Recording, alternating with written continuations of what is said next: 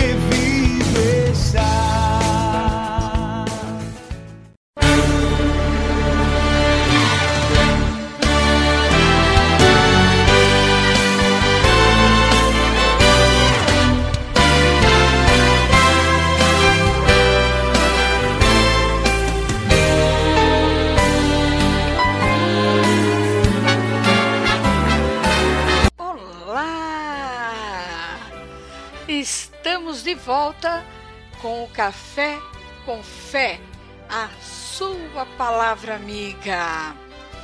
E hoje o tema é muito interessante, porque é o agir de Deus. Os momentos que nós estamos passando, ele tem trazido cada dia mais dúvidas nos nossos corações. Mas não deveria ser assim. Vejamos como os, dias maus eram enfrentados no Velho Testamento. O povo de Deus, ele sempre foi alvo de situações consideradas sem saída aos olhos humanos. E mesmo sem querer, eles obtinham favor e livramento. Os profetas exortavam o povo a se arrependerem e perseverarem na fé que Deus estaria cuidando em todos os momentos. Às vezes, nós sentimos que Deus está distante e nosso coração, em vez de entristecer e procurar saber por quê, acaba se afastando mais de Deus. Desde que Deus criou o homem, colocou no Éden, foi para que sentisse o seu amor e cuidado. O esmero com que Deus criou tudo mostra esse amor. Não é verdade? É, e este amor, Deus nunca escondeu do homem sua condição de adorador. Deus colocou o homem para que ele fosse adorador. Mas além de adorador, no Éden, ele era amigo. Nós vemos que Deus aparecia para Adão. Deus falava diretamente com Adão na viração de, do dia e todos os dias. Leia Gênesis 2, 16, 17 e 19 e Gênesis capítulo 3, versículos de 9 a 17. Está escrito ali. Aliás, pega a sua Bíblia, começa a anotar aí. Olha, nós só falamos com amigos. E Deus era amigo de Adão. Nós podemos dizer que havia intimidade entre eles. Após a queda, Deus ainda aparece conversando com alguns, entre eles Abraão, Moisés, profetas e muitos outros. Mas através de Jesus, nós vemos a manifestação de Deus através de seu filho de forma mais intensa. A situação que vivemos hoje pode ser superada com essa amizade. Deus tem prazer em cuidar de cada um de nós. Tem sido assim, dia após dia. Deus tem prazer em cuidar de cada um de nós. No sofrimento, nós podemos falar e ter um relacionamento com Ele. Que privilégio do ser humano ter um relacionamento com Deus. Quando invocamos a Deus, Ele ouve e responde. Está em Isaías, capítulo 59, versículos 1 e 2. Eis que a mão do Senhor não está encolhida, para que não possa salvar, nem agravado o seu ouvido para não poder ouvir. Mas as vossas iniquidades fazem separação entre vós e o vosso Deus, e os vossos pecados encobrem o seu rosto de vós, para que não ouças. Vai lá, lê Isaías 59, versículos 1 e 2. Vale a pena.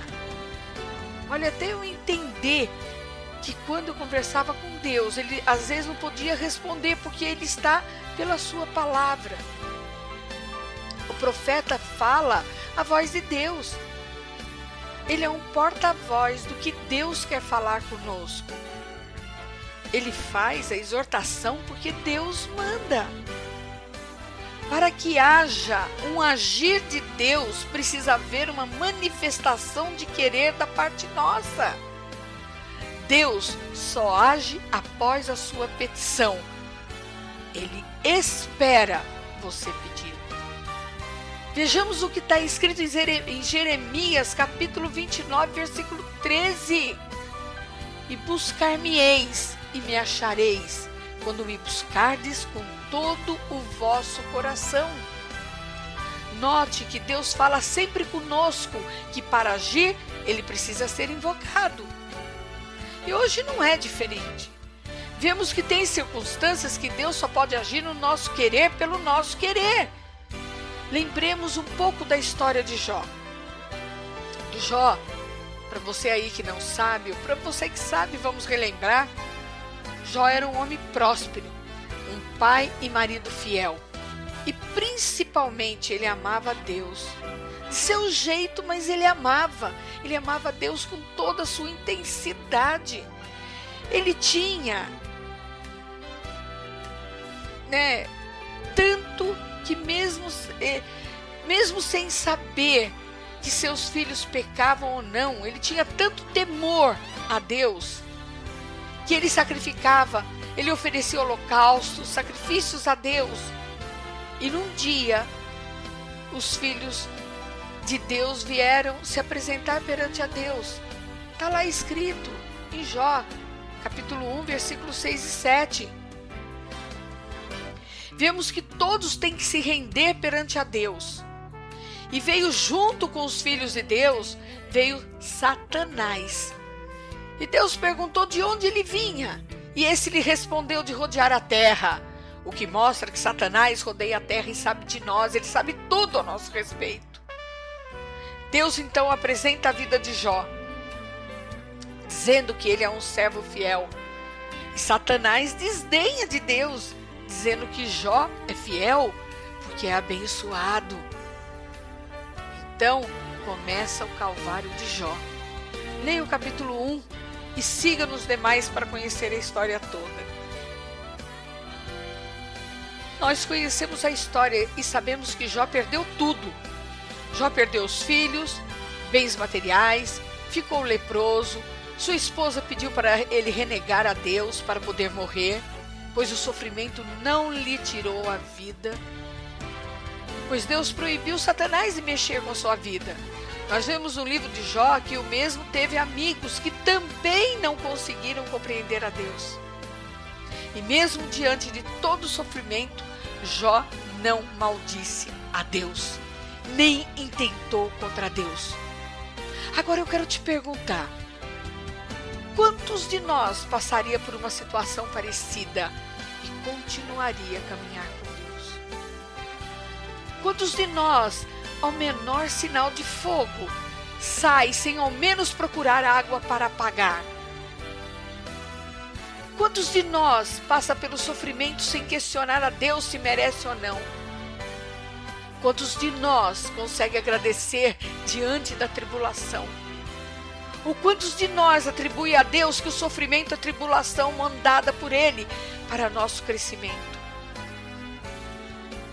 Às vezes, questionamos demais, sem ao menos procurarmos a causa, sem ao menos ir atrás da solução, sem ao menos saber o que nos traz dor e sofrimento não é um sinal que precisamos buscar ao agir de Deus. Estamos vivendo sim dias difíceis, Mas esses dias podem ter um significado de aprendizado, um significado para buscarmos mais a Deus. Um significado que a presença de Deus tem que ser soberana, ou ao menos deveria ser. Jó, mesmo amigo de Deus, passou por tribulação, penou nas mãos de Satanás. Eu pergunto agora se você hoje pode ser chamado servo, fiel, ou mesmo e filho, porque Jesus veio para isso, para mudar a condição de criatura em filhos. Eu tenho ensinado aqui que criatura é diferente de filhos.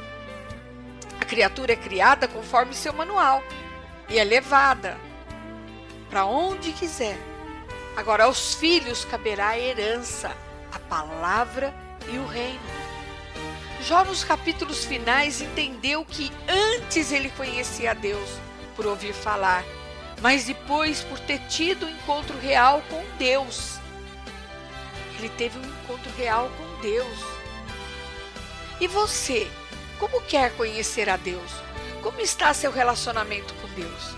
Você tem tido um encontro com Ele? Olha, e não me venha dizer que você está com um relacionamento ótimo com Deus. Você pode até se enganar, mas não a Deus. Ele tudo vê, esmiuça pensamentos, conhece o seu interior. Ele sabe das dificuldades de agir na sua vida. Ele conhece que a sua vontade tem prevalecido e não a dele. Deixar Deus agir deve ser nossa prioridade. Em Jó capítulo 42, versículos 2, ele diz: Agora eu compreendo que o Senhor pode fazer todas as coisas e que ninguém pode impedir o Senhor de realizar seus planos. Deus age onde você não tem condições de agir. Isso mesmo, em qualquer situação, existe uma parte da solução do problema que cabe a cada um de nós. Agora, a grande questão é que muita gente, diante de uma dificuldade, não faz a sua parte e fica esperando que Deus resolva toda a questão. Mas não é assim que funciona. O agir de Deus ocorre quando tomamos também uma atitude. Eu vou dar alguns exemplos e vai mexer com muita gente. Para melhor exemplificar o que estou tentando dizer, vejamos aquela pessoa que fica orando a Deus por prosperidade ou por uma solução em sua vida financeira. Olha, eu não estou culpando não, porque eu também já fui assim, tá? Porém, possui dentro de sua carteira uma quantidade grande de cartão de crédito. É evidente que nada acontecerá pois cabe a ela inutilizar essa quantidade de cartões excessiva e ficar somente com um número compatível com a sua renda.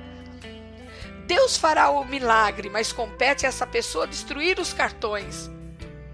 Outro exemplo: quando os filhos de Israel estavam diante do Mar Vermelho e viram o exército do Faraó vindo em suas direções, ávido por matança, eles ficaram desesperados e clamaram ao Senhor.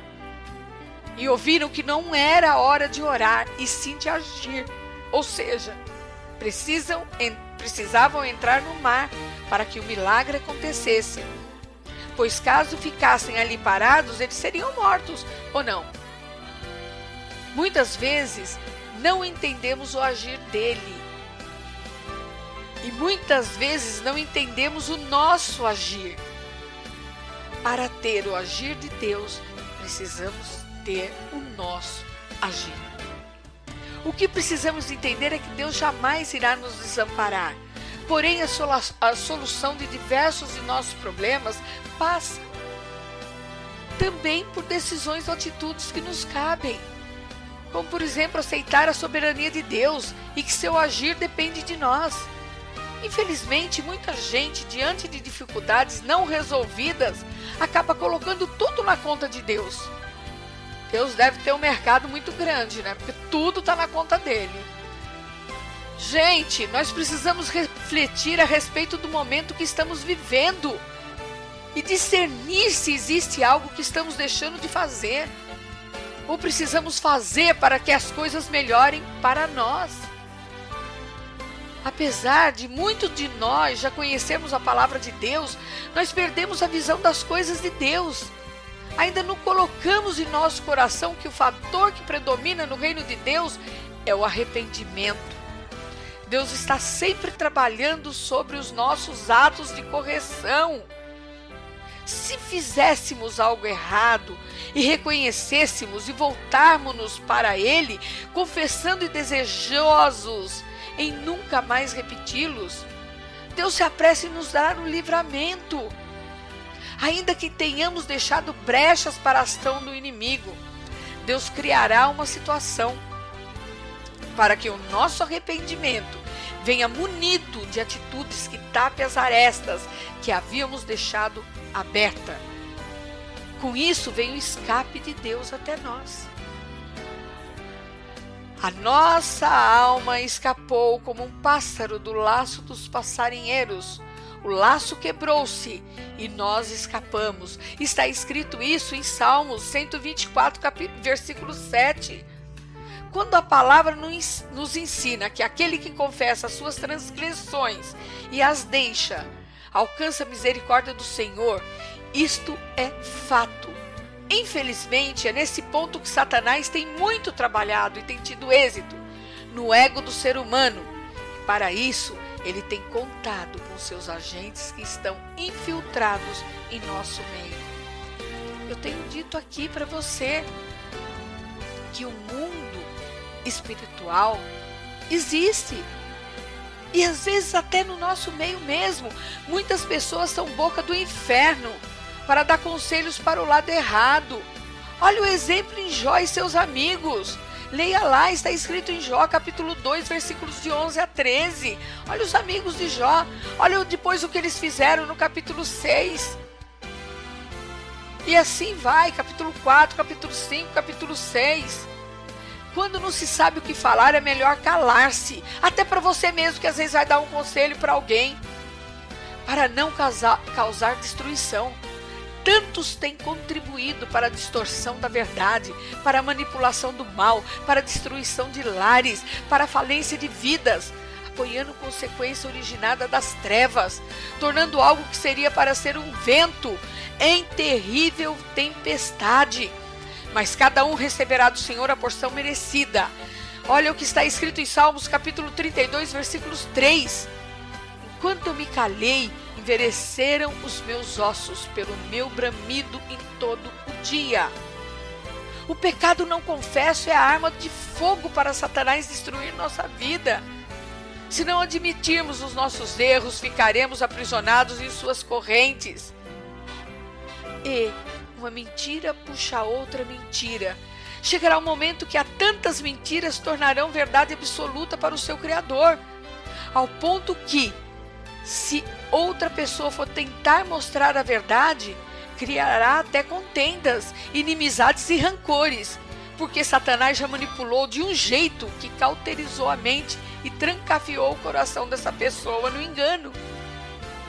Será necessária uma intervenção divina, um forte abatimento vindo de Deus sobre essa pessoa para que ela não seja lançada no inferno. Gente, Olha a palavra de Deus falando com você. Olha a palavra de Deus falando com todos nós. Um erro não admitido, ele pode desencadear ao abismo o bonde chamado vida. Ele pode levar. Em Provérbios, capítulo 6, versículos 2 está escrito: Enrendaste-te com as palavras da tua boca, prendeste-te com as palavras da tua boca vezes, nós mesmo, através da mentira, seguramos o agir de Deus na nossa vida. E não podemos agir dentro da liberdade do Espírito Santo, não podemos agir dentro da verdade, não podemos clamar o agir de Deus. Eu quero convidar você a deixar Deus agir em sua vida, deixá-lo entrar em seu coração se tornar amigo dele. E só existe um meio, através de Jesus Cristo, o mesmo que morreu por nós na cruz. mas que vivo está porque ressuscitou dos mortos. Disse-lhe Jesus: Eu sou o caminho, a verdade e a vida. Ninguém vem ao Pai senão por mim. Está escrito em João, capítulo 14, versículo 6. Ele é o único caminho, a única porta que você pode entrar. Olha, eu quero te convidar essa noite a fazer uma oração comigo, que eu falo para você todos os dias. Você está percebendo que o Café com Fé está nesse ano mais curto. O Espírito Santo me corrigiu, o Espírito Santo me colocou para fazer um estudo mais curto com vocês. Porque quem tem dúvida, vem em mim no WhatsApp pergunta e eu respondo. Deus falou, está se aproximando os dias da volta do meu filho, da volta onde iremos julgar os vivos e os mortos. Está se aproximando, olha as profecias acontecendo. Se meu povo que se chama pelo meu nome me ouvir e clamar, eu sararei a sua terra. Deus está dizendo que curará todas as nossas feridas. Jesus já carregou todas as nossas enfermidades. Deus está dizendo para você que vai chegar um tempo que você não terá mais a oportunidade de ouvir os estudos, você não terá mais oportunidade de ouvir a palavra dele. Está chegando um tempo de encurtamento porque o povo está cada dia mais alienado, o povo está cada dia mais com fendas no ouvido para poder não ler, com para não ouvir, com rolhas, com vendas nos olhos para poder não ler. O povo está cada dia mais olhando para o próprio umbigo, olhando para as coisas que Satanás oferece porque o mundo que Satanás oferece é um mundo de glória aqui, agora, na terra. Mas é um mundo de trevas. É um mundo de trevas para você, para a eternidade. Não caia nessa, não. Ele veio para matar, roubar e destruir. Mas Jesus veio para te dar vida, vida em abundância. O Espírito Santo manda te dizer hoje que essa é uma oportunidade para você, para você não ficar aí chorando, se lamuriando, não. Para você agarrar na tábua de salvação, para você se agarrar na porta que pode que você pode entrar e abrir um novo caminho para sua vida. Você está aí com a mão na maçaneta, vira a maçaneta, porque se você não virar a maçaneta, você não pode entrar na porta. Você pode conhecer o caminho, mas está parado aí na porta, estendendo a sua mão. É a mesma coisa como se você tivesse a 5 quilômetros de distância dessa porta. Porque pela fé, se você não pôr a mão e destravar o ferrolho da porta, você não pode entrar. Por isso, eu te convido te convido, através da fé, de receber Jesus Cristo como seu único Senhor e Salvador. Porque sem fé é impossível agradar a Deus. Essa oração, se ela dita com fé, ela alcançará graça e misericórdia por parte de Deus. E o Espírito Santo te guiará ao arrependimento verdadeiro para que sejam perdoados seus pecados. E você tem a oportunidade de um novo recomeço, uma nova vida. Essa oração é uma prova de sua vontade de acertar o alvo. É uma confissão de aceitação que reconhece a soberania de Jesus através do sacrifício da cruz. Agora você pode estar se dizendo, ou você nem está se dizendo, você está ouvindo uma vozinha aí dentro de você, achando que é você, é Satanás, dizendo para você não aceita não. Imagine, ainda mais através de uma rádio, vai procurar uma igreja. Sim, depois que você fizer essa oração, você vai procurar sim uma igreja para dar continuidade ao processo seu de salvação. Jesus, ele veio para te dar vida em abundância. Ele veio para te dar alegria, ele veio para te dar paz. Ele é o príncipe da paz. Ele é o seu conselheiro. Ele é o nosso conselheiro. Ele é o grande eu sou. Ele é o Shaddai. E ele está voltando. Você tem deixado Deus agir na tua vida? Ou você tem pedido para Deus agir, mas também não tem se dado a Ele? Chegou a sua oportunidade. Porque o nome de Jesus te dará o direito de clamar como filhos.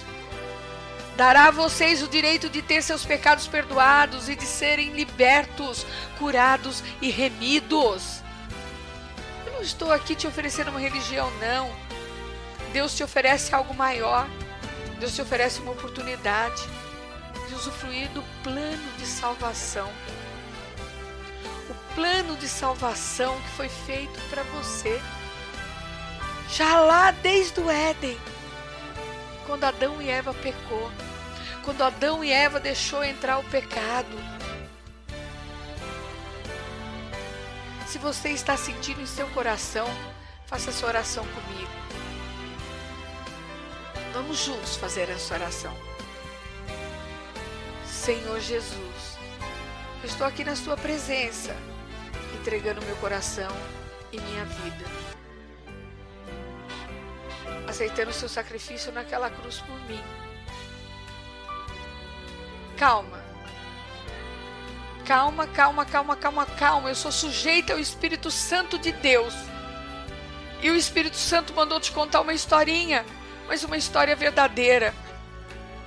Uma história que me fez chorar ontem à mesa. Meu filho e minha nora moram em Barra Bonita. Eles estão aqui passando uns dias comigo. E eles têm um trabalho na igreja, eles desenvolvem, lá é uma igreja é, que trabalham com células. E essas células são reuniões que eles têm dentro das casas.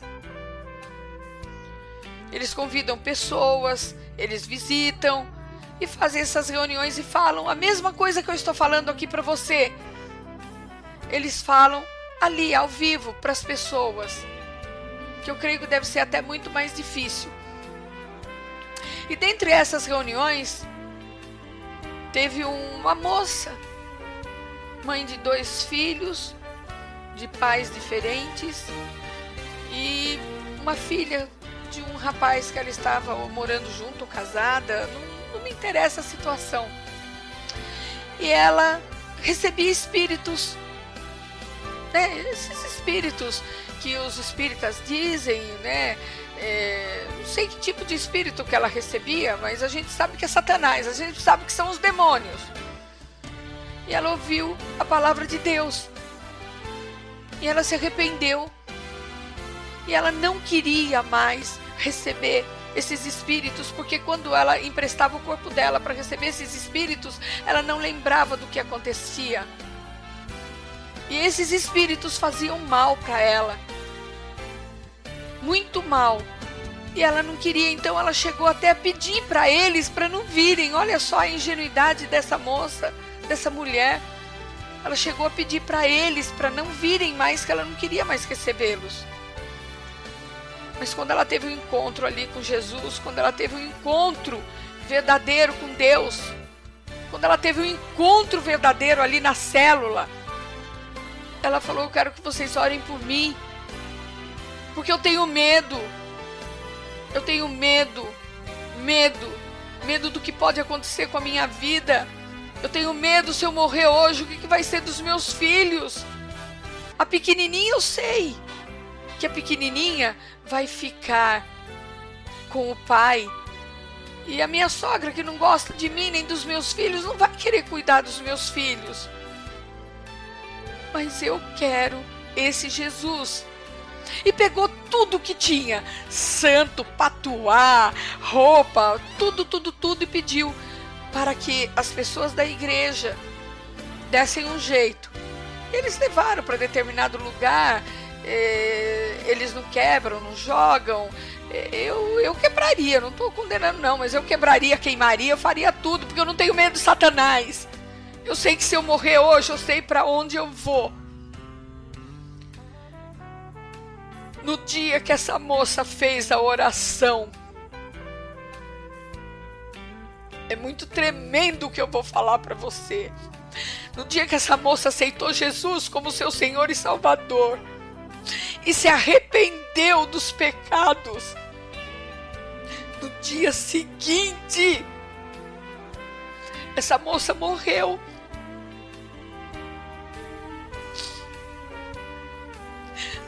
Olha como Deus é bondoso. Olha como Deus é misericordioso. Você que está aí me ouvindo. Deus deu oportunidade para essa moça se arrepender. Deus deu oportunidade para essa moça estar junto dele e não ser lançada no lago de fogo. Deus deu oportunidade para essa moça se arrepender de todo o mal que deve ter feito, recebendo esses malditos espíritos malignos. Um dia seguinte, não deu 24 horas. A Tatiane, minha nora, falou que a Tatiane, que o nome dessa moça era Tatiane, morreu. Olha só, ela teve menos de 24 horas para se arrepender. Olha você aí, quanto chamamento você está tendo da parte de Deus. Quantas oportunidades você está tendo. Quantas oportunidades. Deus parou a minha oração no meio para falar isso para você. Para contar isso que é verdade, isso é verdadeiro. Isso é testemunho de igrejas, isso é testemunho. Os filhos, você deve estar se perguntando. A mãe dessa moça também morreu. Um filho foi para as drogas, foi preso porque tinha o pai preso, achava que o pai era o supra-sumo do supra-sumo. O outro segue na igreja, mas também meio desviado, mas a igreja está lá e conversa e põe no coração dessa gente para ter paciência com esses moços, porque no dia que a mãe estava ali no caixão sendo enterrada, os meninos olharam para minha nora e falaram assim: "Tia", porque chamavam minha nora de tia. O que, que vai ser da gente agora? A minha mãe, nós sabemos que ela está descendo aqui, estão enterrando a minha mãe.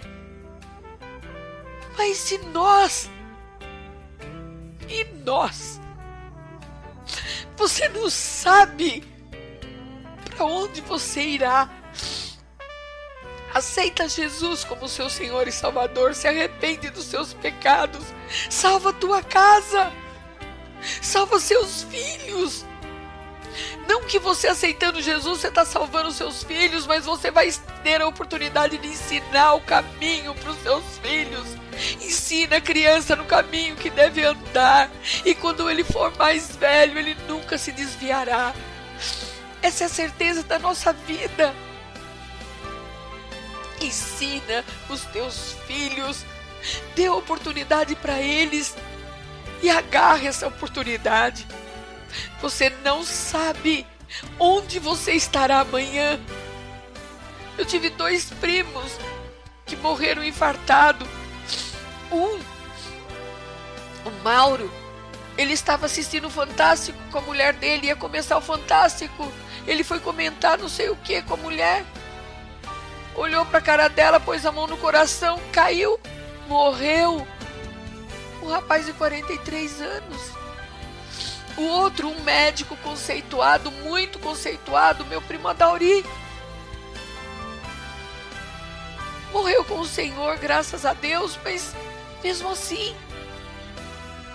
Teve um problema, foi para o hospital, problema no coração, voltou para casa.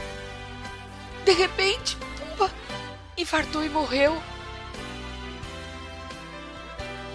Gente, nós não sabemos onde estaremos amanhã. Nós sabemos sim quando nós temos Jesus como o único Senhor e Salvador das nossas vidas. Eu não gosto de ficar aqui fazendo, sabe, apelo para você. Porque você sabe o que, o que você necessita. O Espírito Santo está falando aí com você. E sei que muitos estão falando assim para mim, ô oh, Miriam chorona, eu sou chorona sim, eu sou emotiva. Não era, mas me tornei emotiva. Me tornei porque eu sou sensível à voz de Deus. Eu já estava quase no segundo, no segundo trechinho da oração. O Espírito Santo falou: Para! Fala para esse povo da moça que teve menos de 24 horas para se arrepender dos seus pecados, porque eu permiti que ela tivesse. Eu permiti. Então, se você foi tocado no teu coração, não pela história não, tocado ali pelo poder do Espírito Santo, porque quem convence você é o Espírito Santo, não é a Miriam Petroni, não é pastor. Quem convence é o Espírito Santo. Essa oração é para você se arrepender dos seus pecados. Essa oração é para você aceitar Jesus. Essa oração é para você fazer dele o seu Senhor e Salvador. Essa oração é para o seu nome estar escrito no livro da vida. Faça comigo. Senhor Jesus, eu estou aqui na Sua presença, entregando meu coração e minha vida, aceitando o seu sacrifício naquela cruz por mim. Eu te recebo como único Senhor e Salvador de minha vida. Eu me arrependo de meus pecados. Eu peço que anule todo o pecado que estava contra mim. Que eu seja liberto de todas as amarras de Satanás. Eu peço que escreva o meu nome no livro da vida para que eu possa usufruir como filho de Deus. E que aprenda, através da Sua palavra, a ser obediente a Ti todos os dias de minha vida. Amém. Eu quero só te lembrar que quem é obediente obedece. Quem é obediente segue. Quem é obediente escuta a voz, quem é obediente procura conhecer mais, quem é obediente se torna amigo e íntimo.